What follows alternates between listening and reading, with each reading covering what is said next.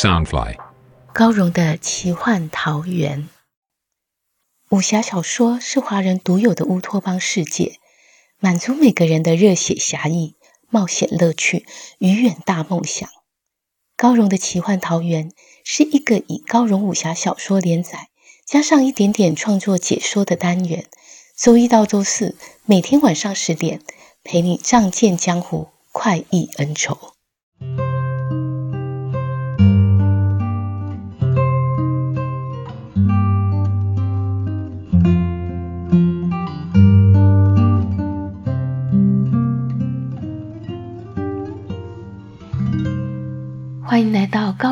奇幻桃源。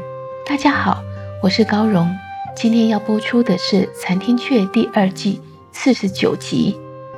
在上一集的故事里，九河山的四大高僧以泛海伏魔阵困住月孤雁，要他留下来清修百年。谁想得到，应天狂居然会带着一群高手闯进云深竹影，其中一名蒙面的黑衣剑客武功很高，还杀了师言。使泛海伏魔阵少了一人，再也不能成型了。月孤雁和几位高僧都命在旦夕，于是他就想出一个方法，想让画儿顶替师言的位置，再重新行使泛海伏魔阵。这个方法真行得通吗？他们能够脱出险境吗？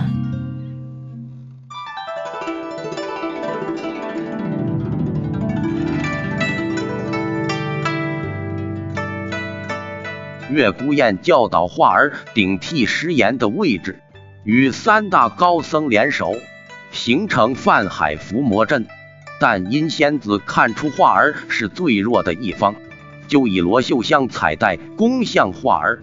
想不到画儿见光，幻影纷飞，剑势十分凌厉。阴仙子不由得吓出一身冷汗，但想画儿能守住阵位。全依赖月孤雁指点，只要能让两人分心，阵法便有破绽了。于是故意说话刺激道：“小妹子，你对他这么死心塌地，连小命都不顾，肯定是每天枕榻缠绵，欲仙欲死的很了。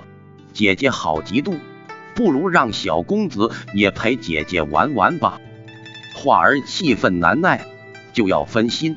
月孤雁沉声喝道：“化儿，定心！”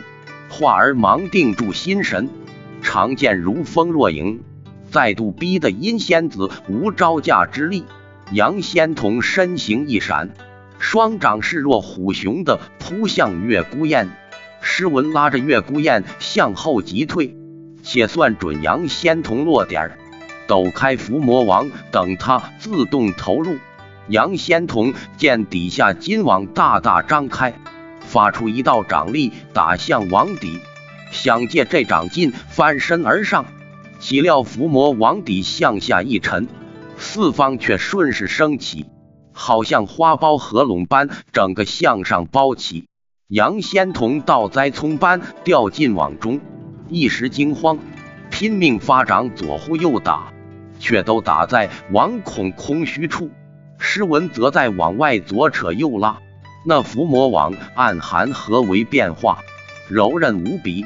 杨仙童顿时被越缠越紧，两只脚在外不断飞踢，活像一只被渔网网住、拼命挣扎的大章鱼，情况十分狼狈。任他的逆脉掌如何狂猛狠辣，也不能破网而出。应天狂喝道。杨仙童这没用的家伙，他望了黑衣剑客一眼，黑衣人立刻撤出长剑，刺入伏魔网的网孔，一阵钻刺勾脚，拉扯起伏魔网。他的内力透过伏魔网传到诗文手中，诗文顿觉手臂剧痛，抓网的力道变松了，其中一个网角掉了下来，杨仙童赶紧顺势滚出。黑衣人将长剑勾串在数个网孔中，用力回夺，企图抢走诗文的伏魔网。两人一时比拼上内力。师聪见诗文的伏魔网快被夺走，连忙对准黑衣人脑后的风池穴射去一颗无上明珠。黑衣人也不转身，只抽出长剑，反手刺向背后暗器。那无上明珠被他剑尖一指，破风回射。师聪伸出两指夹住那颗明珠，却感到手指差点被对方的力道撞断，不由得退了两步。诗文终于收回伏魔网，同时间，诗明已踏上阵位，画儿也快步移身，想占阵位。黑衣人见阵法就要成型，当下先发制人，长剑对准画儿飞扑过去。画儿见月孤雁没有动作，也跟着站立不动，只全神戒备。三僧心知画儿功力最弱，与他们又没有默契。此阵法只是勉强成型，不能持续太久。一出手，就必须使出最厉害的杀招，才能克退强敌。刹那间，三方齐发，狮纹伏魔网对准黑衣人当空撒下，师从连环不休的掷出无上明珠，宛如道道流光飞旋环绕，黑衣人向前疾飞。剑光如水影般突来窜去，一路破开阻挡的明珠。失明双臂大张，持着金轮左右夹击过来。岂料黑衣人杀画儿只是一个虚招。他见失明奋力扑来，忽然一个转身，剑气如巨浪汪洋般向失明豁然冲去。这一下实在是大出众人意料之外。当一声龙吟。金环和长剑交集，火星四溅，失明双轮被震得几乎脱飞。他双手夹紧握住金轮，由上而下套住黑衣人的长剑。当剑刃穿入金环的轮孔中，他就大力错开双轮，以锁住剑身，且使劲往后一拖。正要夺下长剑时，黑衣人却反而将剑尖猛力一送。他内力丰沛，这一剑就要刺入失明的胸口。此时画儿离得最近，只要降魔杵能更快击中黑衣人，就能救了失明。三僧见良机，一瞬即逝，都十分着急。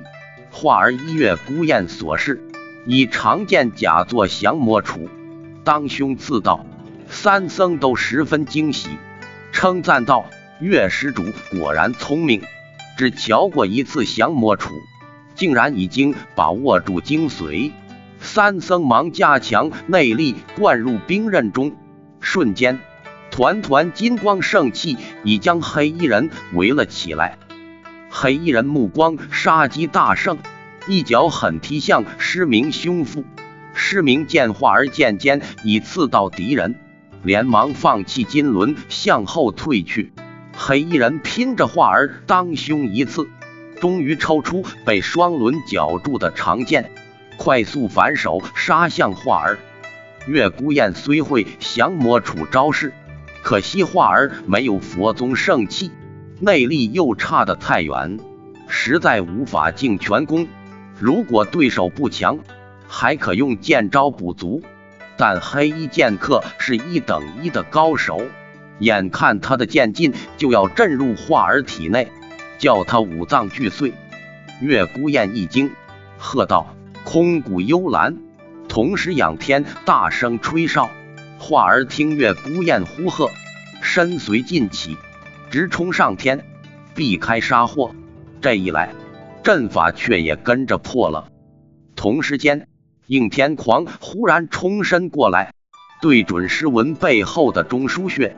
失明胸口的华盖穴和师聪头顶的百会穴三大要害连发数掌，三僧的内劲正往外冲，要再收回抵挡应天狂的掌力已来不及，心中都大骂应天狂卑鄙，觉得自己老命休矣。千钧一发间，空中亲无听得主人哨声，急速冲下。往应天狂头顶啄去，且用力挥动巨大的双翅。应天狂受亲无搅扰，这几掌打偏了几分，打向失明胸口的那一掌未中心口，只划向他的右胸。断了两根肋骨，打向施文背心的一掌，偏向他的左肩胛，甲骨应声而断，打向施聪头顶的一掌，落在他右肩，致令他肩骨碎裂。三僧虽被打得骨折肉裂，但都未中要害，亲武已救了三僧性命。应天狂偷袭得手，放声大笑。月孤雁这一方大势已去，华儿急得不知如何是好。月孤雁从黑衣人身法已辨出他是云水天，暗想难怪师言会不加防备。但无间六子怎会勾结云梦大爪？危急间，忽传来一阵人马杂踏声，九河山头一下子站满数百名红衣人，烈烈骄阳下，一片红光灿烂，叫人几乎睁不开眼来。一女子轻然飘下，宛如一朵铜霞从天降临，落在应天狂身前丈许处。她五官分明。体态健美，肤色似小麦般灿烂，年不过二十，却有大将之风。他右手拿着一柄银色短枪，左手持着银色圆形小盾，一身红色衣衫，足踝上各带一圈银环，颈项、腕间、胸前、膝上皆有银罩保护，宛如轻便的战士服，但轻纱曼妙。又显得十分娇丽。应天狂见红衫美女瞪着自己，笑道：“你这美婆娘这么盯着老子，是要与我相好吗？”红衫女子手臂微抬，众人尚未看清她如何动作，她手中的短枪已变作长枪，枪尖亮晃晃的抵在应天狂的咽喉半寸之内，只要应天狂稍有动作。立刻就会被穿出一个透明窟窿。女子速度之快，就连师从内功深厚、善使暗器，也自认办不到。众人大为惊叹。但女子不仅攻势极快，手势也佳。她左手的圆形小盾已护在自己的下半脸和胸前，只露出一对湛蓝色的美眸，盈盈闪亮。红山女子朗声道：“我乃巫仙教红山军圣火使。十二年前，应天狂身为黑风叩首时，曾率队抢掠我一支要回乡的军眷，残杀百多妇孺，之后便销声匿迹。今日是我红山军和他的恩怨，与旁人无涉。若要插手，就是与我巫仙为敌。”他口音虽不似中州人士清晰，但话声清朗明亮，远远传了出去。